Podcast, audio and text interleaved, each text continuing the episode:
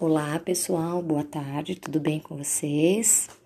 Hoje nós vamos trabalhar é, mais um capítulo daquele livro que eu encaminhei para vocês na semana passada, A Criança e o Brincar, tá? No entanto, é, nesse podcast, nessa semana, nós vamos trabalhar com o conteúdo que vai estar falando as crianças e o brincar e as tecnologias tá? Esse trecho é um trecho de mais ou menos oito folhas. É, ele é um capítulo do livro que está subdividido em quatro, mas eu vou trabalhar os dois primeiros. Então, quando vocês forem acessar o, o livro, vocês vão ver que ele se inicia na página 175 e vai até a 184. Então, deste cap... Perdão, deste capítulo, nós vamos trabalhar com o item número 1, um, e número 2. Então, o capítulo ele é intitulado como As Crianças, o Brincar e a Tecnologia.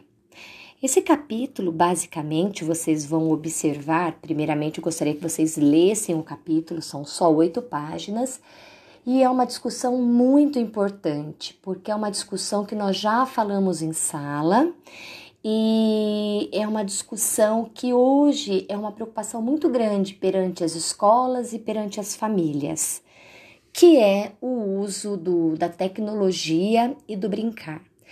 Inicialmente, nós teremos que fazer uma reflexão que o brincar ele se modifica, né? Antigamente, na época dos nossos pais e avós, o brincar ele era diferente. O brincar ele era num contexto é, mais criativo, mais manual, ele era um contexto mais manipulativo, porque as crianças tinham que fazer os seus brinquedos, a oferta de brinquedos prontos era quase inexistente ou muito pouco ou com um valor muito alto. De uns tempos para cá, de algumas décadas para cá, a tecnologia ela se faz presente na nossa vida em todos os sentidos. Então, em termos de brinquedos, as crianças de hoje têm acesso a brinquedos altamente tecnológicos, tá? Então, o brinquedo em si, o objeto em si, ele passa por uma transformação muito grande. Então esse contexto do brincar, ele é um contexto diferente. Ele é um contexto em que a criança recebe o brinquedo pronto e ela vai só interagir com o brinquedo. Então é um brincar diferente. Isso vocês vão notar lá na, no início que o primeiro item né, do, do capítulo ele diz assim: ó, vamos brincar do quê? Né? É uma pergunta que nós fazemos hoje em dia. Nós vamos brincar do quê? Porque esse brincar ele toma um outro, uma outra linha, um outro caminho.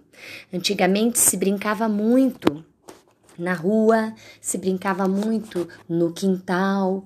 Então esse brincar, ele era um brincar mais social, né? Um brincar em que muitas crianças faziam parte disso. E hoje é uma indagação que a gente faz. Vamos brincar do quê? Então é importante nós é, caminharmos por duas linhas. Primeira, nós não podemos deixar de apresentar aos nossos filhos e aos nossos alunos esse brincar de antigamente, esse brincar que era tão criativo, tão interacionista, tão socializado, esse brincar que precisa ser resgatado que é o brincar fazendo amarelinha, que é o brincar construindo o boneco, que é o brincar utilizando reciclagem, que é o brincar riscando o chão, que é o, o, o brincar é, pulando cela no amigo. Então, esse resgate tem que ser feito. Mas nós também sabemos que o segundo caminho é um caminho mais tecnológico, mais digital. Nós não podemos fazer de conta que isso não faz parte da realidade das crianças. Pelo contrário, esse brincar digital, ele está inserido muito precocemente na vida das crianças. As crianças estão cada vez mais cedo tendo contato com esse brincar tecnológico cada vez mais precoce. É, nós temos o lado bom e o lado ruim, né? O lado bom é que a criança vai ficando mais interativa, lidando melhor com a tecnologia e, e essa, essas questões. E o lado ruim é que a, a, a desenvoltura, o desenvolvimento corporal, a socialização, ela não pode deixar de acontecer, mesmo virtualmente tá? Então, no primeiro capítulo, vamos brincar de quê? Vocês vão notar que esses brinquedos tradicionais, eles começam a ser deixados um pouquinho de lado para ganhar espaço a parte tecnológica.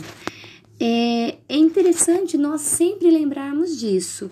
Esse resgate dessas brincadeiras antigas tem que acontecer, seja na família ou seja, na escola. Mas também tem que ser concomitante, tem que ser alinhado, tem que ser revezado com o brincar tecnológico. Esse brincar que a mídia nos traz, que a tecnologia nos traz. Isso vocês vão poder notar com muita é, frequência no que o autor diz no, no item 1 deste capítulo. Tem até uma, uma fala muito bacana é, do, de Pereira que ele diz assim: Benjamin dedicava uma especial atenção aos livros de história, dos quais ele era colecionador, e aos brinquedos, objeto do mundo da cultura, que, segundo ele, ajudam a contar. Por meio das transformações dos materiais, muda-se a história social da criança. Então a nossa criança hoje, ela está num contexto diferente. Então a escola e a família tem que saber usar esse contexto tecnológico, essa mídia, essa televisão, esses personagens tecnológicos na sua aplicação do brincar, né? Então tem que ser um brincar utilizando a tecnologia, mas um brincar pensado e mediado, coisa que nós já discutimos anteriormente o papel da mediação. É, então, é, fazer uso dessa tecnologia é inevitável. Então, para isso, vocês vão notar na leitura que é função sim da mediação adulta dos pais e dos responsáveis utilizar essa tecnologia, seja a tecnologia da televisão, do videogame, do computador, do celular, do tablet, seja qual for. Então, esse brincar, ele também tem que ser mediado. No nosso segundo capítulo, que vai estar intitulado como O Brincar com as Telas da Mídia e Educação, ele vai fazer uma reflexão sobre o papel da mídia, ele vai fazer uma reflexão sobre o papel dos desenhos, da tecnologia, da propaganda, né? E vocês vão notar nessa leitura que é, essa reflexão ela vai ter seu lado bom, ela vai ter o seu lado positivo, porque nós vamos é, fazer pensar que essa criança ela está cada vez mais precocemente exposta a essa mídia, mas essa mídia tem que ser pensada como uma mídia educação, uma mídia que educa, uma mídia que forma. E forma o quê? O que essa mídia deve formar? Então a escola em si tem que trabalhar essa mídia, essa tecnologia para formar crianças críticas, crianças que entendam do assunto, que analisem o assunto, que utilizem a tecnologia por um lado da criticidade. Então, tem N estudos falando sobre a questão da mídia. Então, vocês vão ver ali que tem o Girardello, o Buchgan, vários estudiosos vão tratar desse assunto. E esse assunto é um assunto que compete a nós, educadores, estarmos cientes e estarmos por dentro. Então, no decorrer do capítulo deste livro, deste item 2, vocês vão é, observar que fazer uso dessa mídia é importante, é vital, porque é através dessa mídia que a educação se constrói. Ela se constrói com a mídia, utilizando a mídia, ela se constrói para refletir essa mídia e ela se constrói utilizando da mídia. Então eu posso utilizar dos personagens, dos desenhos, das tecnologias para brincar com o meu aluno. Inicialmente, na nossa visão, na escola. Então a escola tem que se apoiar sim a essa mídia, que é, vai trabalhar com uma visão de criança e de adulto consumidor. Se você observar as mídias para as crianças, canais de crianças, eles são altamente consumistas. Então, o que, que nós temos que fazer? Trabalhar com essa mídia de forma educacional. Então, nós temos que fazer é, o diálogo entre a, a, o objetivo de se qualificar a criança para a sociedade em que ela está inserida. Então, nós temos que fazer uma análise junto com a criança desta mídia para que ela possa peneirar, para que ela possa é, escolher, para que ela possa entender o papel dessa mídia. Então é algo inevitável, é algo que não, algo que não tem como nós não falarmos para a criança, não assistir, não brincar. Faz parte do universo em que ela nasceu. Então nós temos que fazê-la compreender o papel dessa mídia. Dessa forma, nós estamos formando sujeitos ativos, críticos, criativos, utilizando da mídia educação, dessa reflexão. E é nessas relações que as crianças vão estabelecendo com os outros, com a cultura, com a mídia, que elas vão expressar as suas infinitas linguagens, infinitas aprendizagens.